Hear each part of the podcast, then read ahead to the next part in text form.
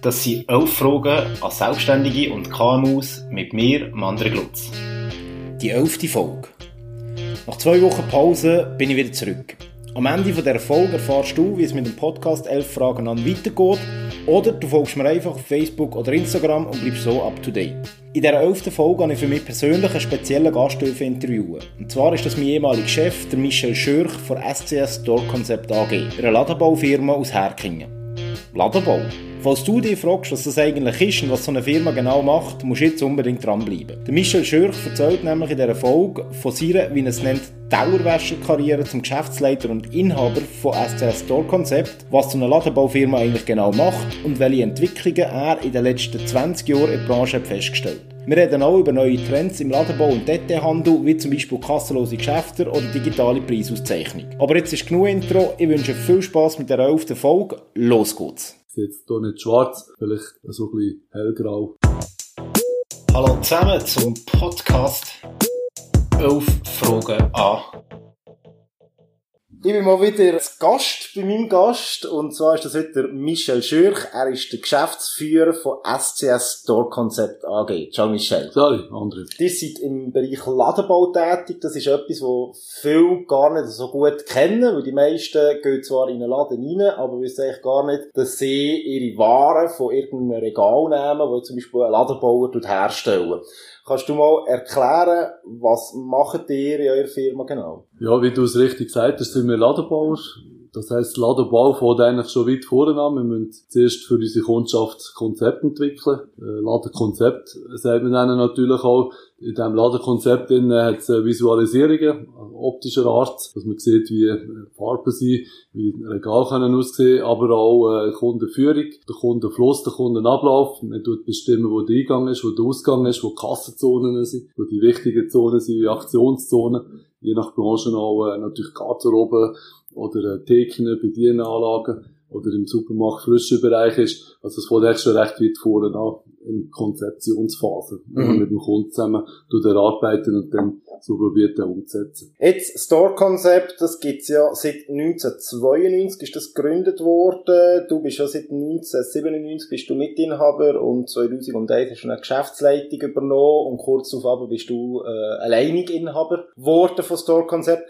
Kannst du mal etwas zu deinem ja. Background erzählen? Ja, ja, eigentlich klassisch fast ein bisschen Karriere gemacht. Er muss sicher bei Store-Konzept. Ausbildungsmässig komme ich aus dem kaufmännischen Bereich, habe Handelsschule gemacht und dann noch den KV-Abschluss habe dann äh, nach einer kurzen Militärkarriere äh, bin ich dann bei Store-Konzept als Büroangestellter eingestiegen im Bereich Backoffice. Also ich habe die ganzen ähm, Sachen gemacht, die sonst niemand hätte wollen. Wir sind nur das Zweite am Anfang. Ähm, ich habe den ganzen inneren Teil gemacht ähm, und äh, der andere hat dann den Aussendienst gemacht und den Verkauf. Und so hat man eigentlich das zweite Hoch in 92 angefangen. Ich bin vorgängig noch bei einem Grossverteiler gewesen, dort im Bereich äh, Einkauf, äh, Product Management und habe dort ein bisschen Retail-Luft schnuppern.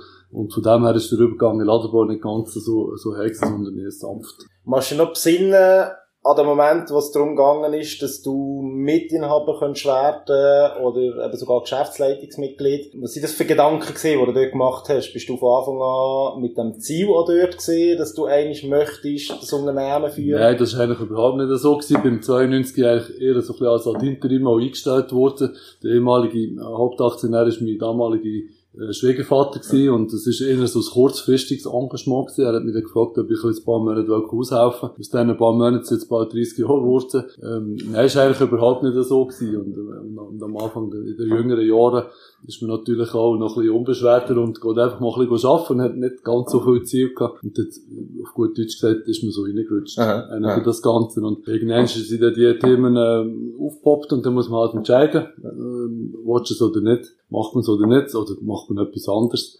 Und mir ist die nicht so schwer gefallen, weil es mir immer Spass gemacht hat im Ladenbau. Und darum haben wir uns dann eigentlich das entschieden, auch um 97 schon mal finanziell zu beteiligen, nachher Geschäftsführung und nachher dann im Nofviertel alle Aktien zu übernehmen. Ja. Kannst du noch erinnern, was so ein bisschen deine Vision ist ähm, wie du das Unternehmen möchtest weiterentwickeln? Und wenn du mal besinnen, wie, wie würdest du es jetzt beurteilen? Hast du das erreicht, was dann du vorgenommen hast als Jungspund? Das ist, das ist eine gute Frage die Idee ist eigentlich immer ein bisschen, wenn irgendjemand in der Schweiz einen Laden baut, dass er an uns denkt. Das ist ein bisschen unsere Vision oder auch mein Anspruch immer. Und ich denke, wir arbeiten immer noch da. Wir sind in diesem Etappenziel sicher äh, recht nahe gekommen, aber es hat immer noch ein bisschen Potenzial. Es kommt ein bisschen auf die Branche drauf an, äh, wo wir unterwegs sind. Aber für eine Branche ist es sicher so, dass man immer etwas Neues denkt, bei denen noch ein bisschen weniger. Aber ich denke, es ist, das Ziel ist noch nicht erreicht. Wir, wir haben noch ein bisschen Potenzial. Ich darf ja auch noch ein paar Jahre arbeiten. Aber wir sind sicher auf gutem Weg zu dem Ziel zu erreichen. Ja. Was sind denn so grundsätzlich deine Aufgaben als, äh, als Geschäftsführer vom einem Ladenbauunternehmen? Ja, ist sehr vielfältig. Das ist auch das, was Spass macht. Es ist sicher ein grosser Teil heute ist auch strategischer Art. Also auch auf Stufe Verwaltungsrat, dass man probiert, die Firma weiterzuentwickeln. Mit Akquisitionen oder auch mit neuen Geschäftsfeldern. Man muss auch immer auf dem Markt schauen, was, wie man sich bewegt. Der Gesamtmarkt, das ist sicher eine der Hauptaufgaben. Nachher ein grosser Posten ist auch die ganze Mitarbeiterführung, Personalführung. Die ganze HR-Geschichte ist recht aufwendig geworden in den letzten Jahren noch mehr als, als heute. Oder natürlich eben Themen kommen, wie wir jetzt haben mit Corona, wo natürlich auch Geschäftsleitung extrem belastet hat in verschiedenen Situationen. Und natürlich ganz wichtig auch ist Kundenbetreuung, Kundengewinnung, Key Account, weil wenn man nichts verkauft, dann hat man auch alle anderen Sachen, die man nicht braucht dazu. Mhm. Das ist eigentlich immer noch das Wichtigste. Mhm. Und eine von meinen Hauptaufgaben auch, ja. Wo, wo siehst du deine grösste Stärke ja, jetzt denke ich mir sicher ein bisschen kommunikativ, jetzt nicht in einem Podcast, aber äh, das ist auch für mich das erste Mal. Ist aber sicher in der Kommunikation, ich kann sehr gut auf Leute eingehen, mit Leuten etwas zusammen erreichen, auch Leute motivieren ähm, und, und, und etwas bewegen mit ihnen. Und ich denke, ich bin auch sehr innovativ und offen, ich lasse andere Meinungen zu. Es ist nicht so, dass, dass meine Meinung äh, in Stein gemeißelt ist. Ich höre auch auf andere. Das ist vielleicht eben früher bei anderen Unternehmern oder bei den, bei den Patrons äh, früher nicht so gewesen. Und ich lasse andere Meinungen zu und auch andere Ideen. Und das ist sicher auch eine der, der Hauptstärken, denke ich mal. Mhm. Gibt es noch Sachen, wo du wie selber bewusst bist, das ist jetzt nicht unbedingt meine Stärke, aber ich habe auch meine Leute äh, oder meine Quellen, die ich anzapfen kann, und ich kann profitieren davon? Äh, Massaufnahmen auf der Baustelle. Ähm, nein, das gibt natürlich Sachen, gerade im technischen Bereich, äh, auch produktionstechnischer Art zum Beispiel, wo ich sicher nicht äh, der absolute Spezialist bin. Aber da haben wir ein gutes Team, eine technische Abteilung, wo da natürlich unterstützend ist. Und wenn ich Hilfe brauche, äh, kann ich jederzeit auch darauf zurückgreifen. Mhm. Das ist klar. Oder halt, vielleicht mal stühliche Geschichten oder wirklich Spezialität aus dem Recht raus, aber für das hat man dann auch seine Partner, externe Partner für so Sachen. Tust du dich dann auch selber ein bisschen weiterbilden, was so Unternehmensführung anbelangt? Oder eben so Innovationen, wie man das kann, kann machen? Oder ist es mehr das Learning by Doing und einfach das Zulassen, wie deine Inspiration Ja, es ist sicher eine Mischung ein bisschen zusammen. Wie gesagt, ich bin auch sehr offen für Innovationen. Wir haben da schon Innovationsworkshop gemacht, auch extern geführte Seminare haben wir gemacht, mit verschiedenen Firmen und, und Partnern auch, wo wir uns auch immer probieren, ein bisschen, äh, ein bisschen zu challengen. Äh, jetzt so klassische Weiterbildung äh, an einem Institut mhm. habe ich jetzt leider auch nicht mehr machen aber ich probiere doch die Firma immer ein bisschen auf Innovation zu trimmen und, mhm. und, und auch da ein bisschen externe Hilfe zu holen und wieder einmal mal ein paar Tage irgendjemand hin und, mhm. und sich ein bisschen zu hinterfragen, strategisch oder auf dem Markt. Das ist sicher ein bisschen auch Learning by Doing, ja, das ist mhm. richtig. Mhm. Jetzt, eben, jetzt bist du 20 Jahre mittlerweile schon, führst du das Unternehmen was hat sich in diesen 20 Jahren verändert? Einerseits, es hat sich verändert in der Branche Ladenbau oder Detailhandel und andererseits, es hat sich verändert bei Ihrem Unternehmen. Also, die Branche ist sicher, äh, natürlich jetzt sogar mit dem ganzen Online, äh, wo, wo letzten Jahre oder Jahrzehnte aufgekommen ist, hat sich die verändert. Es ist heute nicht mehr selbstverständlich, dass die Leute einfach in die Läden gehen. Ich bin noch eigentlich gross geworden in dieser Phase, wo man bei der Mediamacht Eröffnung noch eine Autobahnausfahrkollaps mhm. hat. Oder bei der Ikea, die Zeiten sind vorbei. Es hat sehr viele Flächen gegeben, es hat zu viele Flächen. Es gibt Flächen, die man anders muss bewirtschaften und das ist sicher echt die grösste Veränderung. Äh, jetzt so ein bisschen, ein bisschen auf dem Markt. Geschäftsführung an sich ist vielleicht das, was ich vorhin schon gesagt habe mit dem Personal. Es ist sicher anspruchsvoll geworden ähm, mit der Personalführung mit den Leuten als noch vor 20 Jahren. Und es ist ein bisschen dynamischer geworden. Auch mit der Digitalisierung ist es auch, ist es auch schneller geworden. Das hat einen Haufen Vorteile. Man kann heute auch viele Sachen schnell ändern und schnell bearbeiten. Hat natürlich auch gewisse Nachteile. Aber ich denke, das ist schon der Hauptpunkt, wo, wo sich geändert in den letzten 20 Jahren. Und der Preis ist natürlich auch ein bisschen tiefer geworden, mhm. als noch vor 20 Jahren das Preisbewusstsein bei den Kunden. Ist das hauptsächlich äh, aufgrund von ausländischen Markteintritten so, oder ist einfach der Kunde, also wenn man von Kunden redet, ist das ja aber der Detailhändler oder sonst jemand, der, der einen Laden hat, dass die einfach preissensibler sind, weil die Margen bei ihnen vielleicht kürzer sind oder geringer sind worden? Ich glaube nicht einmal unbedingt. Ich denke, das ist ein gesellschaftliches äh, Phänomen auch. Das äh, hat ein bisschen angefangen mit Geiz ist geil Mentalität ja. von Deutschland, wo halt bei uns auch da ist. Und mit dem ganzen Online, wo man extrem schnell Preise vergleichen kann, ist mhm. das auch nicht anders geworden. Und mhm. das ist einfach der Anspruch, den der Markt hat, wo die Gesellschaft hat. Und dann müssen wir uns stellen und, mhm. und auch gerecht werden und schauen halt, wie man kann mit auch mit tieferen Preisen Margen und, und Gewinnen wirtschaften, dass man die Firma kann nachhaltig aufrechterhalten kann. Mhm. Ja. Jetzt, du hast vorher schon angesprochen gehabt, es ist eben die Corona-Phase gesehen, respektive ist ja, ist ja eigentlich immer noch anhaltend. Vielleicht nicht mit einem Lockdown, wie es vor einer Woche oder so noch war. Was hat das bei euch für Auswirkungen gehabt? Wir sind ähm, auch ein bisschen überrascht worden natürlich im Ganzen. Wir sind gerade retour von der grössten Ladenbaumesse von Deutschland, wo wir auch gemerkt haben, dass viel weniger Besucher gekommen sind. Das hat uns auch getroffen, weil wir selber Aussteller waren. Und dann ist der, der Lockdown gekommen. Wir haben recht kurzfristig dann auch entschieden, dass wir die Leute ins Homeoffice schicken. Zum Glück sind wir auch IT-mässig parat gewesen, dass wir das auch recht kurzfristig haben können umsetzen Und dann bin ich einfach zu Abend mal allein da gehockt und hast keine Leute mehr gehabt.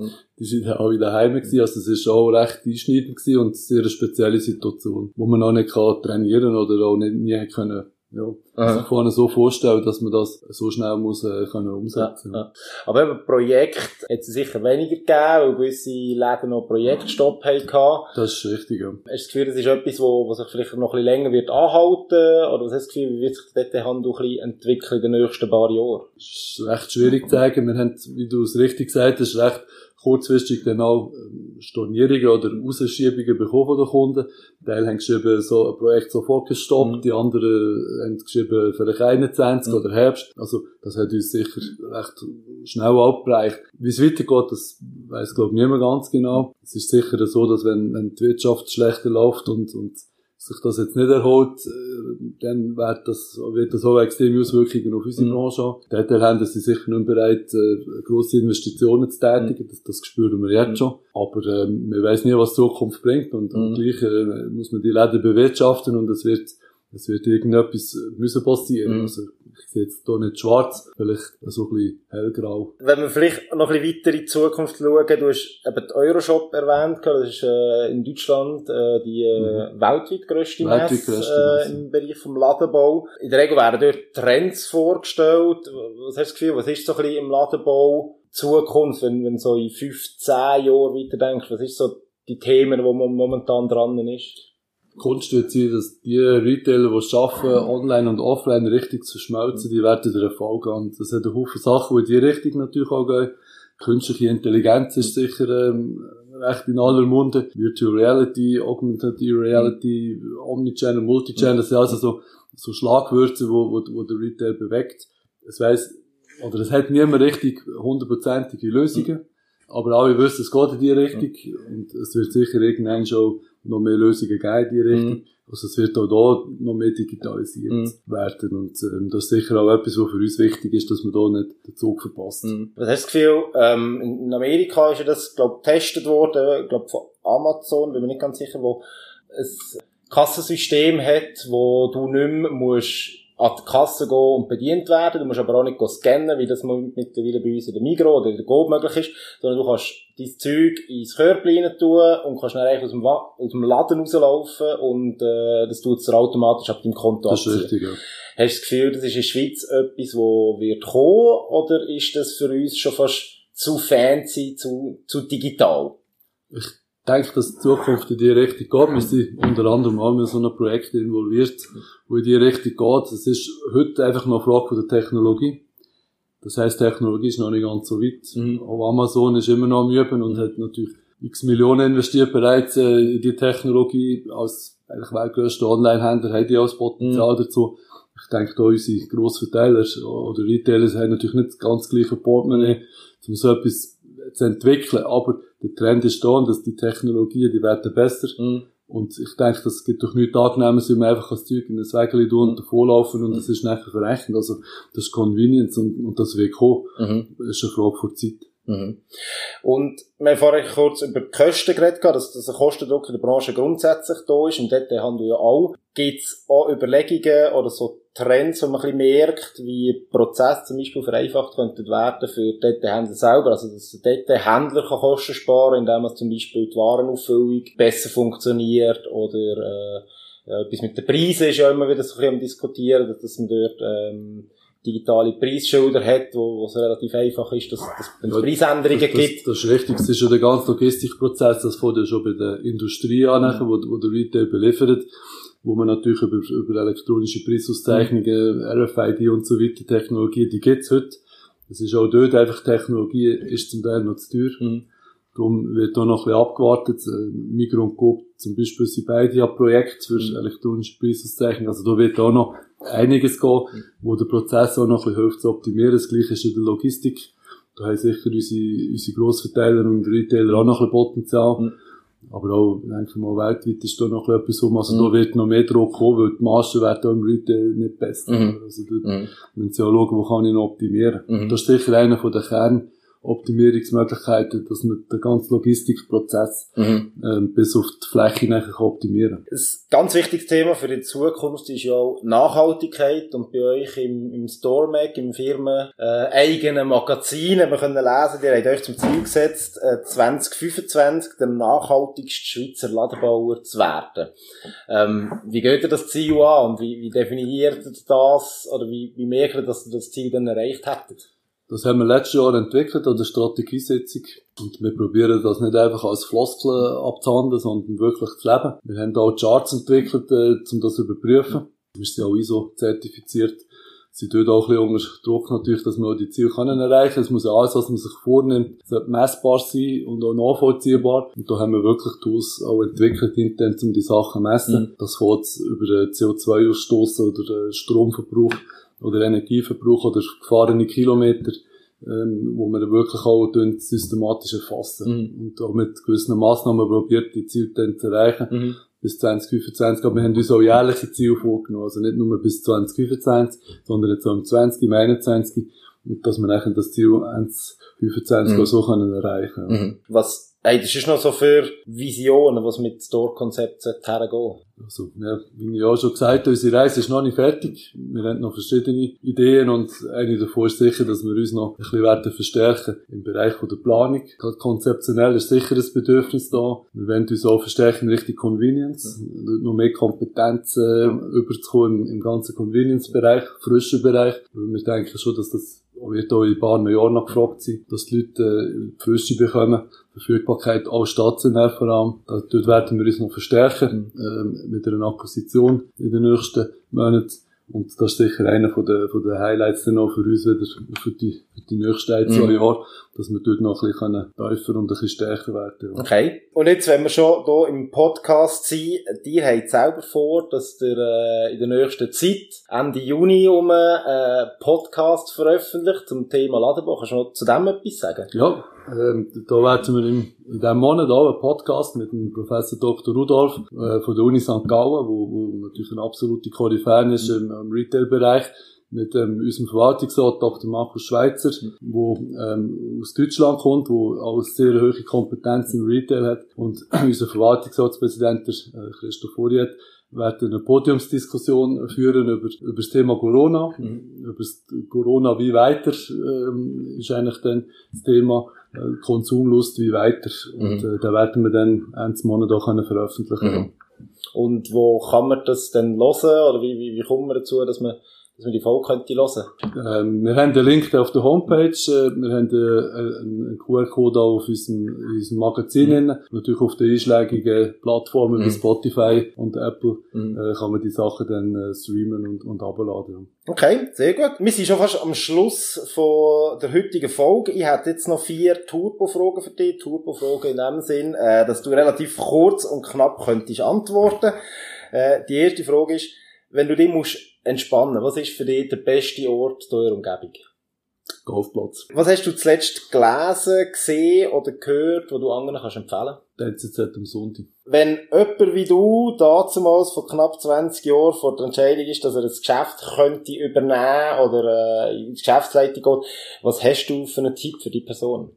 Einfach machen. Was ist für dich der schönste oder spannendste Laden, wo du bist in der Schweiz? Alle, die wir gebaut haben. Sehr gut.